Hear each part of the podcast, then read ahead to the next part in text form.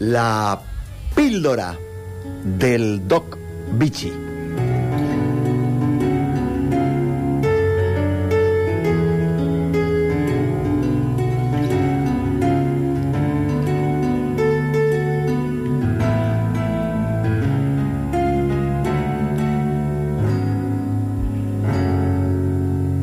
Me voy a tirar un ratito. Así decía mi mamá. Y yo casi 10 años. Resulta que ellos ponían el despertador a las 6 de la mañana. Mi mamá marcaba tarjeta una hora después en Obras Sanitarias de la Nación. Mientras que mi viejo seguiría su camino hacia otro lugar, persiguiendo el sueño de llegar a quien fue. Al menos un destacado periodista deportivo cordobés. Yo hacía fiaca un ratito más, me levantaba, seguramente alguna de mis tías ya había llegado por el desayuno y al colegio, caminando. Por suerte me quedaba muy cerca. A la hora del almuerzo volvíamos a encontrarnos. Seguro con mi mamá.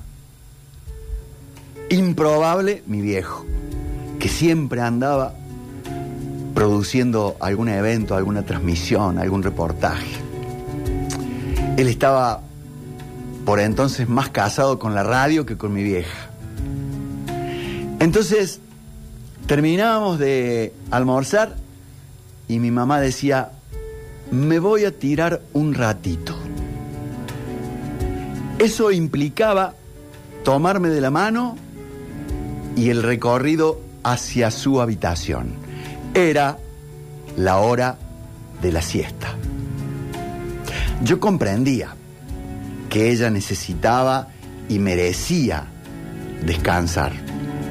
Lo que no entendía era por qué yo tenía que desaparecer de la faz de la tierra.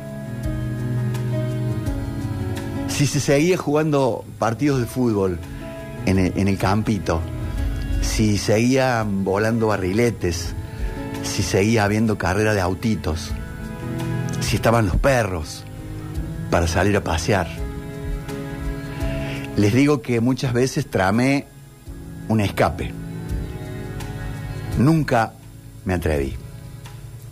La siesta junto a mi madre era un rito. Ella girada hacia afuera de la cama y yo en el lugar de mi papá, mirando el techo, sin dormir, inmóvil. Eran unos pocos minutos hasta escuchar que ella respiraba profundo. Se había dormido. Y ahí comenzaba mi siesta.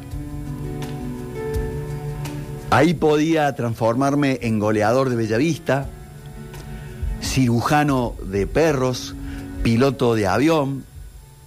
Viajaba por el mundo. Podía ser participante de Odol Pregunta, soldado de la Segunda Guerra Mundial, o acompañaba a Isidoro Cañones en sus locuras por Mar del Plata. Era jugar con la mente, recorriendo mil lugares,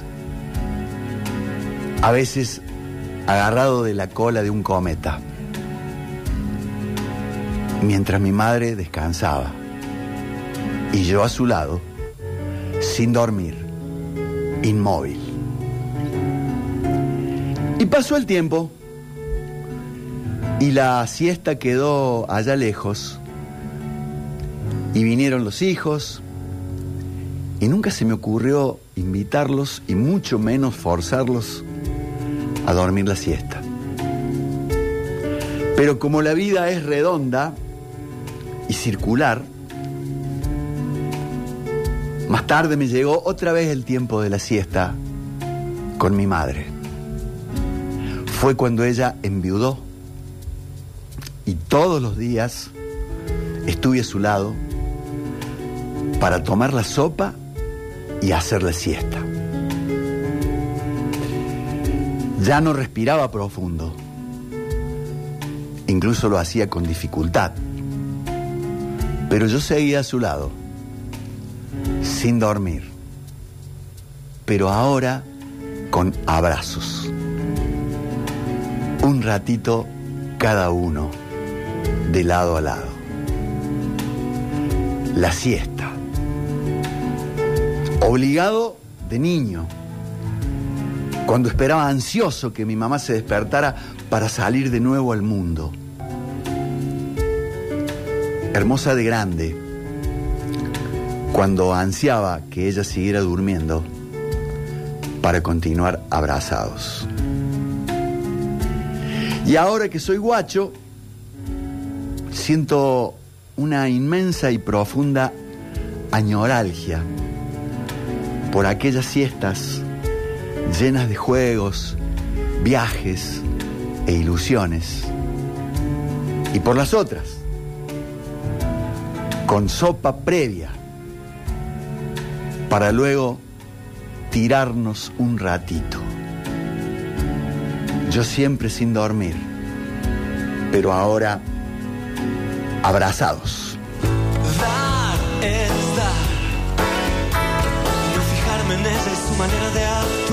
Azul Alimentos, todo en rebozados, pollos y pescados. Azul Alimentos, calidad y variedad en productos frescos y congelados. Azul Alimentos, 50 años llevando salud, sabor y frescura a tu mesa.